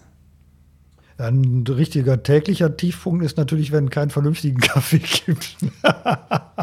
Und der Moment, wo man zurück muss. Ja, genau. Da war, glaube ich, der Tiefpunkt. Das war, der, das war glaube ich, wirklich, ähm, aber das habe ich bislang jedes Mal gehabt, wenn ich ähm, in Namibia, wenn es dem Ende zuging, so ein ganz äh, klar erkennbares Gefühl von so einer Sentimentalität, ne? von so einem, von so einem, ähm, ja, das Gegenteil von Heimweh, obwohl man ja noch in der Ferne ist. Es ist ja kein Fernweh, ich bin ja noch in der Ferne. Ne? Also dieses nicht nach Hause zurück wollen Wehs, ähm, weil es einfach so geil war. Ne? Und wo ich das Gefühl habe, Mensch, wir haben noch längst nicht alles gemacht, nicht alles gesehen und äh, man hätte da noch und ähm, man könnte ja noch Richtung Victoria Falls weiterfahren und, und so weiter und so weiter. Ne? Also am Ende muss man sich, wie auf jeder Reise natürlich, beschränken. Und selbst wer ein halbes Jahr Zeit hat, muss sich auch irgendwo beschränken. Es geht nicht alles. Und ich glaube, für die Zeit, die uns zur Verfügung stand, haben wir, glaube ich, das Beste draus gemacht. Und dann kommt man nach Hause und hat dann Speicherkarten voll mit ganz viel Material und ganz viel Zeug und äh, muss daraus noch einen Film machen. Hat das der Stefan gemacht oder habt ihr das auch noch als Gemeinschaftswerk gemacht? Wie seid ihr daran gegangen? Also die Sichtung ähm, hat der Stefan gemacht mit seinem Kumpel Sven. Die beiden Bildversorger, die haben natürlich erstmal Material gesichtet, haben eine grobe Idee entwickelt, haben einen Grobschnitt gemacht, dann ähm, sind wir immer wieder dahin, dann haben wir gemeinsame Sitzungen gemacht, äh, haben überlegt, was kann man ändern, wie kann man die Reihenfolge ändern und so weiter. Und das hat sich halt immer mehr verfeinert bis gestern quasi, wo der finale, ähm, die finale Schnittbesprechung war und der Film dann quasi rund war. Und äh, so war das halt ein Prozess, ne, der über lange Zeit ging und äh, immer wieder ähm, Ideen neu geboren wurden oder Sachen rausgeflogen sind, ist auch passiert. Also wir haben zum Beispiel auch uns von Sachen verabschieden müssen, die wir eigentlich ganz gut fanden. Aber genau, Kill Your Darlings nennt man Richtig, das ja so. Kill Your Darlings. Ne? Äh, Irgendwelche Lieblingsszenen, wo man dran hängt, muss man dann doch letztendlich die sagen. Die müssen weg, weil klar, das lässt einfach die Dauer des Films dann nicht zu ja. letztendlich. Und äh, ja, dann kommen natürlich Texte dazu, dann kommen äh, Musikauswahl dazu, dann kommen Grafiken dazu von Karten und so weiter und so weiter. Und äh, es ist ein sehr, sehr, sehr langer Prozess. Ähm, wir haben ja jetzt schon fast ein Dreivierteljahr hinter uns seit der Reise. Wie immer haben wir viel zu spät angefangen. Es wird also alles wieder jetzt so auf dem letzten Drücker passieren und mit heißer Nadel gestrickt, aber es klappt. Das ist die Hauptsache und man braucht ja immer ein bisschen Druck, ne, damit man gute Leistungen bringt. Das war noch nie anders äh, bei diesen Filmgeschichten und das, also gestern Abend sind wir alle ganz zufrieden und glücklich aus dem Studio gegangen und haben gewusst, der Film wird toll. Okay, ich bin da schon sehr gespannt drauf. Ihr, ja, seid jetzt sozusagen mit den planerischen Dingen durch, aber es wird noch gebastelt und noch gerendert oder weiß ich nicht. Ne? Es sind ja noch so viele verschiedene Prozesse, auch wenn man die Musik einführen, habe ich auch erst kürzlich gelernt, dass es auch nochmal ganz, ganz schwierig ist, dass alles so, dass es auch wirklich passt. Ne? Man spielt ja nicht einfach nur ein Stück ab, sondern muss es auch wirklich so richtig gut einfügen. Natürlich. Es quasi ist ein, ein Rohdiamant jetzt entstanden und der muss jetzt geschliffen werden. das ist sehr schön gesagt. da kommt jetzt der Sprecher. Ja, da freuen wir uns alle sehr drauf, wenn endlich der Originalsprecher darunter liegt, weil der gibt dem Film natürlich auch einen ganz anderen Charakter und äh, dann kommt die Musik, die wird abgestimmt und äh, dann kommen natürlich noch Tonmischungen und Farbmischungen und Korrekturen hier und da, so das wird also wirklich rund geschliffen und dann ähm, letztendlich das Endprodukt wird dann natürlich ganz besonders schön sein und wir freuen uns unglaublich darauf, das auf dieser großen super Leinwand in der Lichtburg zu sehen, weil das natürlich für uns dann auch eine Art Premiere mit dem richtigen Sound und äh, dem Publikum dabei. Ich glaube, das wird ein sehr, sehr großer Abend. Jemand hat auf Facebook heute geschrieben, ich hoffe, die Musik wird so geil wie beim Pyrenäenfilm. Und als wir gestern da rausgegangen sind, habe ich gedacht, jo, das wird es. Ja, habt ihr da äh, irgendwie einen speziellen Zugang zur Musik? Ähm, habt ihr einen Komponisten oder wie habt ihr das gemacht? Ein Komponist wäre natürlich noch schöner, wenn wir uns den leisten können, aber so weit sind wir noch nicht nach Hollywood vorgedrungen. Na, es gibt äh, eine ganze Reihe von Musikplattformen, wo man sich Musik mit den dazugehörigen Rechten kaufen kann. Also wenn jetzt zum Beispiel jemand sich vorstellt, boah super, ähm, Unter mein Urlaubsvideo hätte ich gerne Lenny Kravitz drunter. Also ich habe es mal probiert. Also ich habe mal Lenny Kravitz Song, habe ich gedacht, mal gucken, was das kostet. Also selbst wenn es noch nicht mal für ein Urlaubsvideo wäre, sondern für was, wo man mehr Geld noch investieren wollte, ist es einfach nicht bezahlbar. Das heißt, man muss dann ähm, sich an Plattformen, an Agenturen wenden, die Künstler vorhalten, die ihre Musiken mit den dazugehörigen Rechten verkaufen. Und ähm, das ist eigentlich ein sehr großes Feld. Das ist eigentlich auch schön, dass es so groß ist. Das Dilemma ist, da das zu finden, das dir gefällt, von dem du meinst, das passt auf die Situation drauf. Und das ist eine Arbeit von Wochen, von Monaten, bis du da durch bist und das Zeugs gefunden hast, von dem du meinst, das passt da rein, das passt zu der Situation. Und da hat ja auch jeder irgendwie andere Empfindungen. Ne? Da haben wir uns auch ein bisschen gebettelt, ne? Mit dem Stefan ja, und mit dem Sven. Aber ich glaube, wir haben uns durchgesetzt. Ja, natürlich.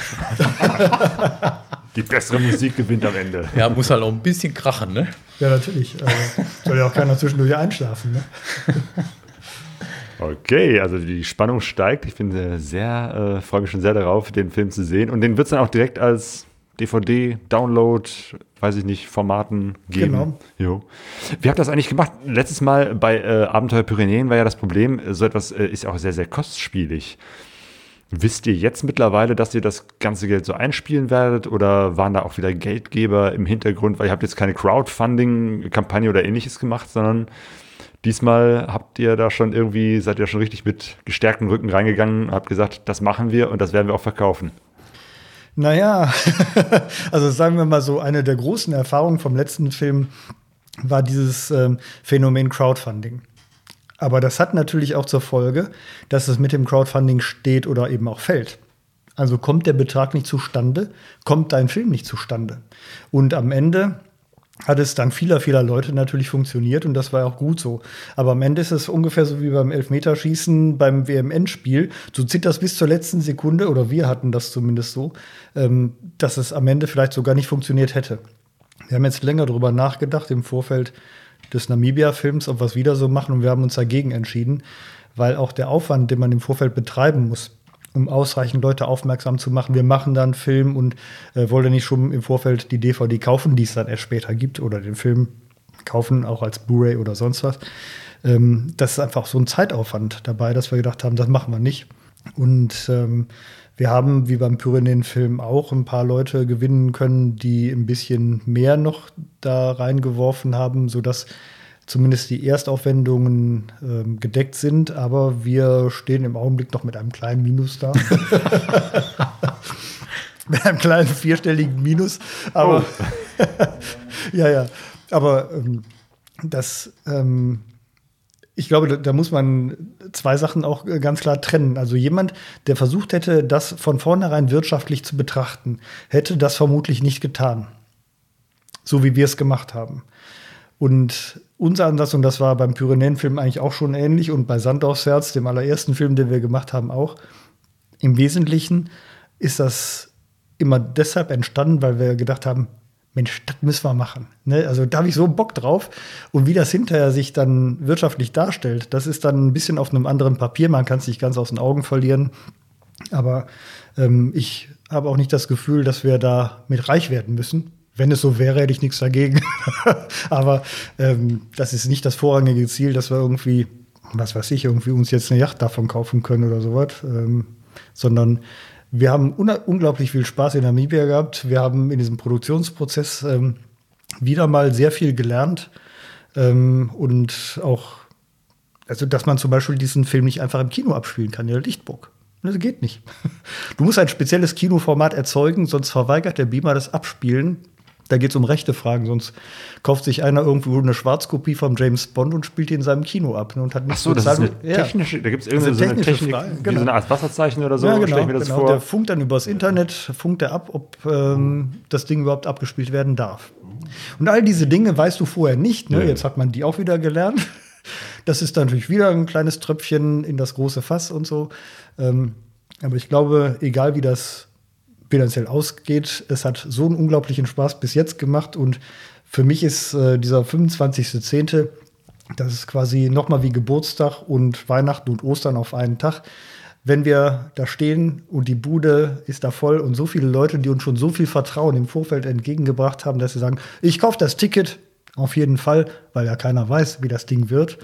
Ähm, das finde ich so großartig. Ähm, ja, das ist die Mühen immer wert gewesen und was dann hinterher passiert, ja, das sehen wir dann. Wenn wir immer nur Sachen in unserem Leben gemacht hätten, die wirtschaftlich gewesen wären, dann hätten wir nicht viel erlebt. Und, äh, das ist mit dem Namibia-Film, glaube ich, das Gleiche. Und äh, ich meine, jetzt haben wir ja natürlich noch immer die Hoffnung auf die goldene Palme von Cannes.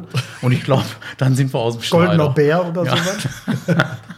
Naja, nee, es, es ist natürlich, wenn du so einen Film dann machst, dann ähm, entstehen im Laufe der Fertigstellung ähm, zusätzliche Kosten, die du vielleicht vorher gar nicht berücksichtigt hast, weil du es auch noch schöner machen willst, als es vorher gemacht hast. Du, du brauchst mehr Musik, du möchtest noch einen besseren Sprecher, der soll professioneller sein, der soll, du brauchst einen englischen Sprecher und dann machst du auch noch eine Blu-ray, weil die DVD ja mittlerweile äh, auch ein altes Eisen ist und so weiter und so weiter.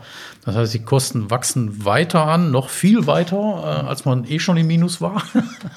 Und äh, naja, aber es ist äh, die Mühe wert. Es ist ein Riesenspaß gewesen. Es hat einfach äh, Bock gemacht. Es eine super Erinnerung und ich würde am liebsten sofort wieder losfahren, wenn ich äh, daran denke, wie das Gefühl war, als wir uns auf die Yamahs gesetzt haben und losgefahren sind. Ne? Man war ja auch aufgeregt und ähm, du hast ja eben gefragt, ob es Tiefpunkte gab. Es gab eigentlich nur Höhepunkte, kann man sagen. Einer davon war zum Beispiel, als wir viel zu spät mal wieder losgefahren sind und wollten nach Solitär, sagt er bestimmt auch was, ist ja so eine Art Autobahnraststätte mitten im Nirgendwo.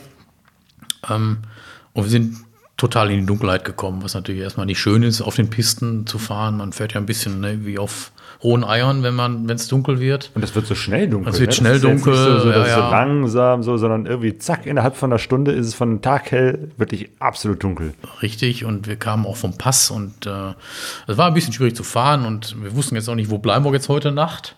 Und Solitär war ja unser Zielpunkt, war noch ein bisschen weit, aber wir haben gedacht, da fahren wir jetzt mal hin. Und die Erinnerung an Solitär war so, da ist halt so ein vertrockneter Campingplatz und dieses Café, wo man Apfelkuchen kriegt und mehr nicht. Und dann Und nicht gut. nachts um elf. Und, um nicht, halb und dann gehen wir halt schlafen ne, und äh, mit, mit leeren Mägen und fahren halt morgen weiter, mal gucken. Und wir kommen dann da an, war natürlich auch ein bisschen platt. Äh, Im Dunkeln fühlt man sich auch ne, dann wieder hell, ist man endlich angekommen und vor uns erstreckt sich ein Restaurant und wir haben noch die feinsten Burger gekriegt, kaltes Bier und das war so ein Traum.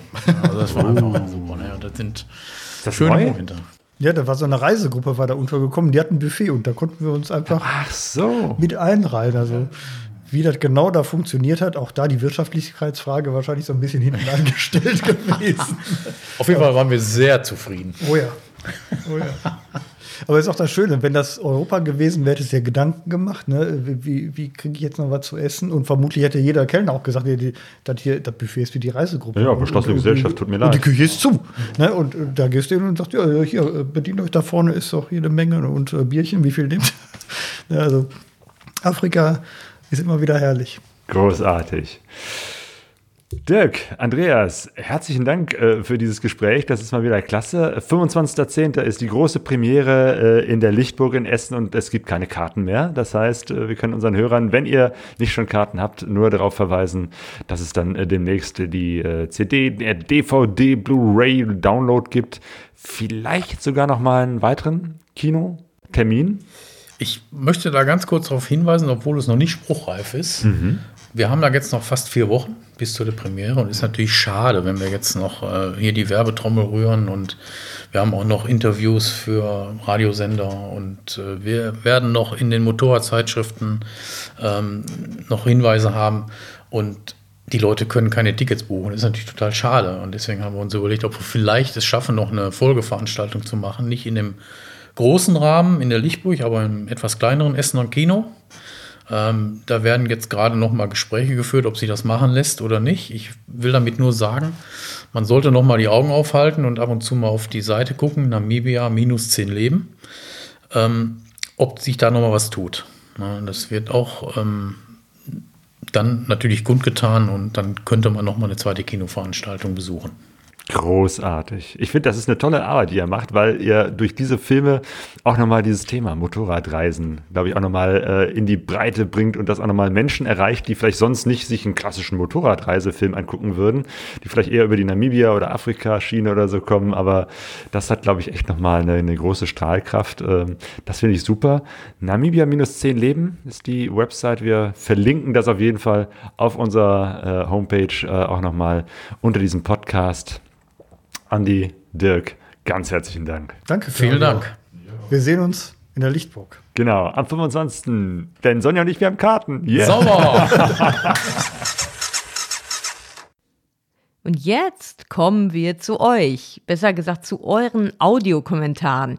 Wir hatten ja gefragt beim letzten Podcast, wie eure Reisepläne jetzt aussehen in Corona-Zeiten. Habt ihr welche? Wenn ja, welche? Und äh, was hat sich geändert? Und überhaupt, wie, wie ist das für euch jetzt? Und wir haben drei Audiokommentare bekommen. Der erste ist von Darwin aus Baden.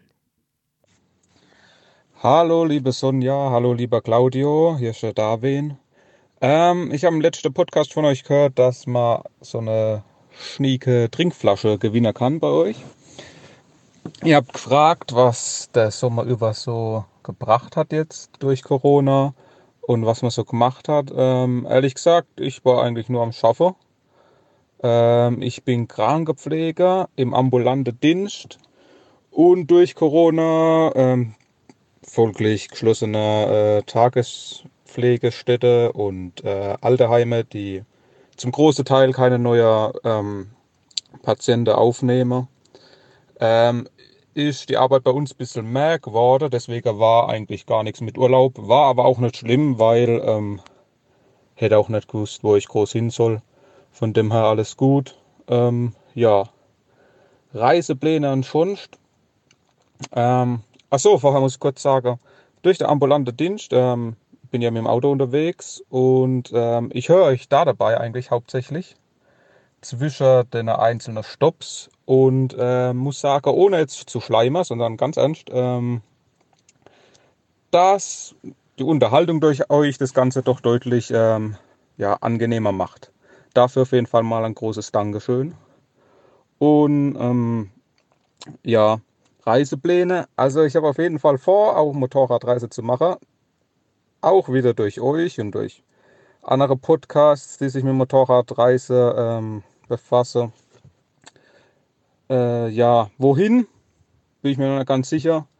Kommt vielleicht auch darauf an, wie ich Zeit habe, wie sich Corona entwickelt, wie wann was machbar ist. Äh, das Einzige, was steht, ist Motorrad. Das ist allerdings eine Harley Sportster. Von dem her wird es schon sowieso interessant, allein auf der Autobahn regelmäßig äh, rechtzeitig Tankstelle zu finden. Also spannend wird es auf jeden Fall. Ähm, ja. Und dann schon Also für mich in meiner Vorstellung äh, war das jetzt alles perfektes Hochdeutsch. Ich glaube aber nicht, dass so war. Äh, ich komme aus dem wunderschönen Baden und besser kann ich es einfach nicht. Aber ich hoffe, ihr verzeiht mir. Ähm, ja. Ansonsten wünsche ich euch morgen einen wunderschönen Feiertag. Und ja, macht weiter so. Bis dann. Das war der Darwin aus Baden. Ich finde, man hört das sehr deutlich heraus. Ich habe auch das ein oder andere tatsächlich verstanden, was er gesagt hat. Schöne Grüße nach Baden. Ähm, und äh, jetzt kommt ein Audiokommentar von dem Michi. Moin, zu eurer Frage, was äh, ja aus den Reiseplänen bei Corona geworden ist. Ich will mal sagen, ja, uns wurde doppelt ein Strich durch die Rechnung gemacht, wenn man so will. Also ursprünglich war halt unser Plan, muss dazu wissen, wir kommen ganz aus dem Nordwesten Deutschlands, also kurz vor Ostfriesland. Ähm, unser Plan war ursprünglich einmal quer durch Deutschland über Österreich nach Slowenien zu fahren. Ähm, da gibt es so ein nettes kleines Festival, das Punk Rock Holiday. Das war so eigentlich unser Ziel. Der Plan war, ähm, ja, für vier bis fünf Tage für den Hinweg zu planen. Wie gesagt, über Deutschland, Österreich nach Slowenien mit diversen Abstechern. Ähm, dann, ja, die knapp Woche oder knapp eine Woche äh, dort beim Festival zu verbringen und dann nochmal über ähm, Ungarn, Österreich, Tschechien, eventuell noch so einen kleinen Schlenker nach Polen reinzumachen und dann über ja, eine Woche wieder zurückzufahren. Ja, und dann kam Corona. Also da dann ziemlich schnell klar war, dass das nicht möglich ist, ähm, haben wir unsere Pläne dann auf Deutschland begrenzt. Ähm, ja, es war noch angedacht, dass wir einmal quasi alle Bundesländer durchfahren. Ähm, aufgrund von gesundheitlichen Gründen. Das war dann der besagte zweite Strich, der uns durch die Rechnung gemacht wurde. War aber auch das nicht mehr möglich. Naja, jetzt äh, geht unsere Planung für nächstes Jahr quasi in die andere Richtung. Unser erster Plan ist jetzt, die Bundesländer zu durchfahren für nächstes Jahr und falls noch mehr möglich sein sollte, wonach es ja im Moment von der steigenden Zahlen wieder nicht aussieht, ähm, kann man hier nochmal weiter planen. Aber da sind wir ziemlich flexibel. Danke auf jeden Fall für euren Podcast. Ihr habt mir so manche Stunde von besagter Krankheit leichter gemacht und äh, auf jeden Fall deutlich unterhaltsamer. Und es steigert auf jeden Fall die Vorfreude auf die nächste Reise, die dann hoffentlich nächstes Jahr stattfinden kann. Danke und bleibt gesund. Ja, und der dritte Audiokommentar ist von Monika und Christian von den Schrappels. Hallo ihr zwei, Monika und Christian hier. Ihr habt Sehnsucht nach Sprachnachrichten. Wir haben uns zwar dieses Jahr schon gesehen und drüber gequatscht, was wir so gemacht haben im Sommer, aber ähm, ja, wir können ja so eine geile Flasche gewinnen und auf die haben wir ganz besonders Lust, weil dann können wir ja schön Werbung machen für einen unserer Lieblingspodcasts. Ja, ähm, was war unser Plan dieses Jahr? Uns haben zwei Sachen einen Strich durch die Rechnung gemacht, was Motorradreisen angeht. Zum einen haben wir im Dezember Nachwuchs bekommen. Dementsprechend sind Motorradreisen für dieses Jahr dann hinfällig. Wir haben uns dafür einen Bulli gekauft und wollten eigentlich das Baltikum bereisen. Aber aufgrund von Corona ging das ja leider nicht. Dementsprechend haben wir uns äh, umentschlossen und haben Deutschland ein bisschen unsicher gemacht. Wir sind die komplette Nord- und Ostseeküste äh, entlang gefahren, haben uns dafür sehr viel Zeit genommen und anschließend ähm, sind wir dann noch quer durch äh, Deutschland und haben lauter Freunde besucht. Genau, haben so ein bisschen Sightseeing gemacht, ähm, alles, was wir mal so ein bisschen abklappern wollten. Äh, für uns unsere Must-Sees. Ähm, ja, unter anderem waren wir Burg Hohenzollern, Schloss Neuschwanstein, wo wir noch Heidelberg waren wir gewesen. An der Peene waren wir paddeln mit unserer Jugendgruppe, mit den Pfadfindern. Dann, was haben Am wir denn noch so gemacht? Am Rheinfall waren wir gewesen. Gut, das ist jetzt Schweiz. Wir haben einen Kumpel von uns besucht, der an der Schweizer Grenze wohnt. Ja, wir haben halt alles gut minutiös vorbereitet, mehr oder weniger, so wie immer. Ähm, wir haben uns Urlaub genommen und Elternzeit. Dann hatten wir drei Monate Zeit, haben uns ähm, ein paar Punkte markiert auf der Deutschlandkarte. Und das war es eigentlich so mit Planung und haben uns sonst einfach so treiben lassen und haben halt alle, alle Sehenswürdigkeiten, die wir sehen wollten, abgeklappert. Mm, den einzigen Plan, den wir hatten, ist, dass wir in Emden starten und in Usedom aufhören quasi. Für die Nordseeküste halt. Und dann haben wir es so wie immer gemacht. Wir haben abends äh, halt geguckt in den Reiseführern und so weiter, was liegt so in der Nähe, was liegt auf dem Weg. Das Besondere in der aktuellen Zeit war dann halt, man musste einen Campingplatz schon vorab buchen. Ohne eine Buchung ähm, hieß es, kommt man halt nicht auf die Campingplätze drauf. So die Aussage vom Land. Ähm, ja. Dementsprechend mussten wir dann halt morgens entsprechend rumtelefonieren und ähm, einen Campingplatz buchen. Normalerweise machen wir es ja immer so, erst gegen Abend oder Nachmittag schauen wir, wo es uns hin verschlägt. Genau, ähm, das wurde dann aber auf der Tour deutlich entspannter irgendwann. Ähm, am Anfang war es an der Nordseeküste, also Niedersachsen, noch ein bisschen döver. und Man sollte noch sein eigenes Klo nutzen und so. Ist jetzt ein Bulli ganz schön schlecht. Ähm, aber ja, im Endeffekt hat das dann trotzdem alles ohne Probleme geklappt. Dann war das doch nicht so eng gesehen. Das war dann nur, weil die dann irgendwie nachts die Toiletten putzen müssen. Ähm, soll man dann nachts sein eigenes Klo nehmen und ach ja. Naja, es war alles, äh, muss ich sagen, unterm Strich easy. Es war ein richtig cooles Jahr. Zwar nicht so, wie wir es geplant hatten, aber ich möchte da jetzt keinen Tag von missen. Also war schon nicht schlecht. Ähm, trotz dass wir ja so ein bisschen eingeschränkt waren, aber also ganz ehrlich, das ist Jammern auf hohem Niveau, was wir hier machen. Ähm, das geht deutlich schlimmer und wir haben eigentlich fast alle Freiheiten gehabt, äh, außer jetzt, dass man ähm, ein bisschen Abstand halten musste oder halt äh, Den Schnutenpulli, den Schnutenpulli tragen musste. tragen musste, genau. Oder sich dann halt anmelden musste, wenn man zum Beispiel Schloss Neuschwanstein von innen sehen will. Das war dann natürlich nicht möglich, weil du nur Online-Tickets kaufen konntest und die dann irgendwie schon 30 Wochen im Voraus ausverkauft waren. Und dann kommen natürlich auch nicht so viele Leute rein oder so, ne? dass du so von den Leuten ja ein bisschen begrenzt bist. Aber es war doch schon einiges los in unserem Land und äh, ja, doch schon voller als gedacht teilweise. Genau. Man will nicht wissen, wie es an manchen Hotspots ist, wenn wirklich alle Touristen aus allen Herren Ländern da sind. Genau, also sprich jetzt hier so dieses Postkartenmotiv, was jeder ausländische Tourist quasi, der hier 30 Tage Deutschland macht oder sowas, oder zwei, Deutschland in zwei Wochen hier in Neuschwanstein oder sowas, wenn die das alles abreißen, wie voll das da ist, weil da war es echt richtig brechend voll.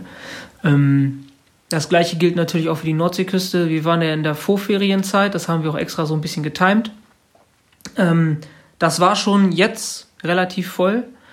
Ähm, ich will nicht wissen, wie voll es dann teilweise ist oder war, jetzt, äh, wo die Ferien waren. Ja, das so zu unserer Reise. Wir reisen jetzt zu dritt. Das klappt alles ganz gut. Der Kleine ist äh, eigentlich immer gut quietschfidel und gut drauf, wenn er was zu futtern hat und gucken kann. Und wenn er nicht gucken kann und nichts zu futtern hat, dann macht er halt Rabatz, aber das gehört halt dazu. Aber ja, eigentlich ist es entspannt. Unterm Strich ist es sehr entspannt. Also wer sagt, dass sowas mit Kindern nicht möglich ist, naja, der soll sich mal mit uns unterhalten. Vielleicht können wir ihn überzeugen, dass es doch möglich ist. Ja, dann wünschen wir euch einen schönen Herbst. Lasst es euch gut gehen. Bleibt schön gesund.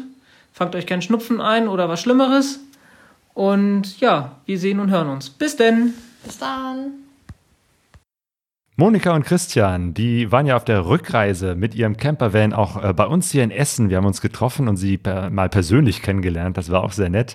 Und tatsächlich ihr Sohn, ich glaube Jonas heißt er, ne, der ist total äh, friedlich und gut drauf. Ja, kein Wunder bei den Eltern. Jo.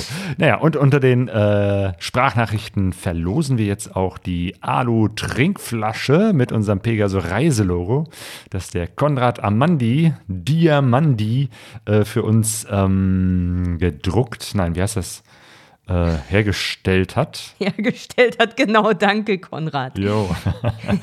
ähm, und wir würfeln das. Und ich würde sagen, wir haben einen Würfel und wenn es eine 1 oder 4 ist, kriegt es der Darwin aus Baden.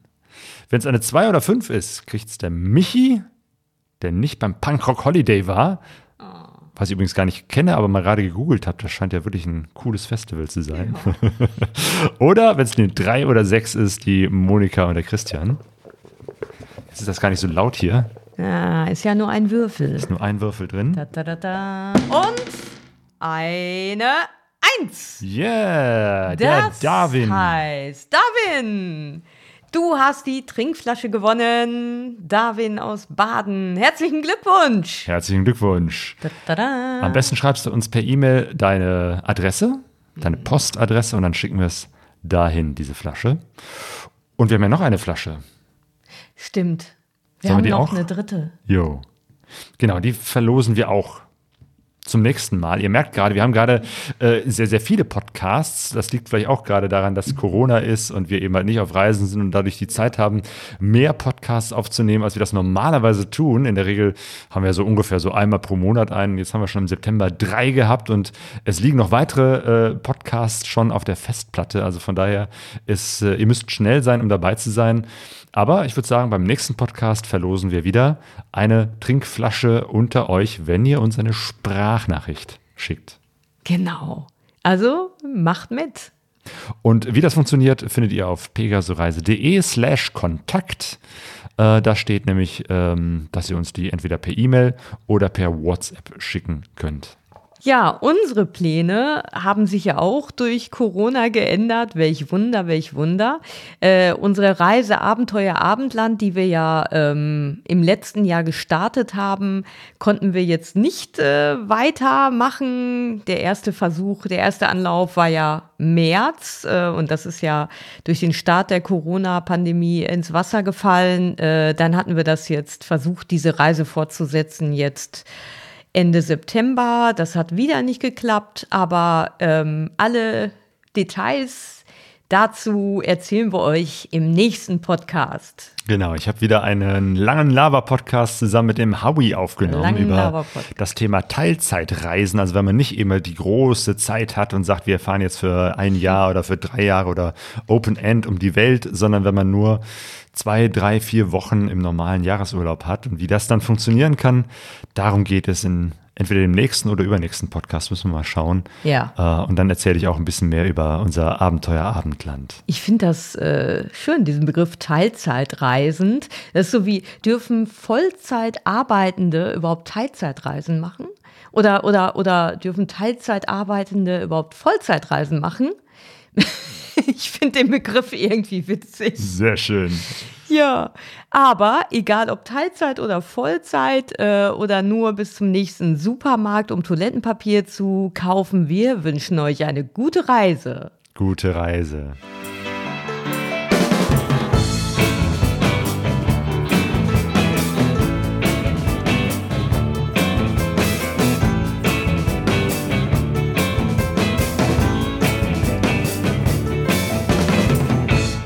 pegasoreise.de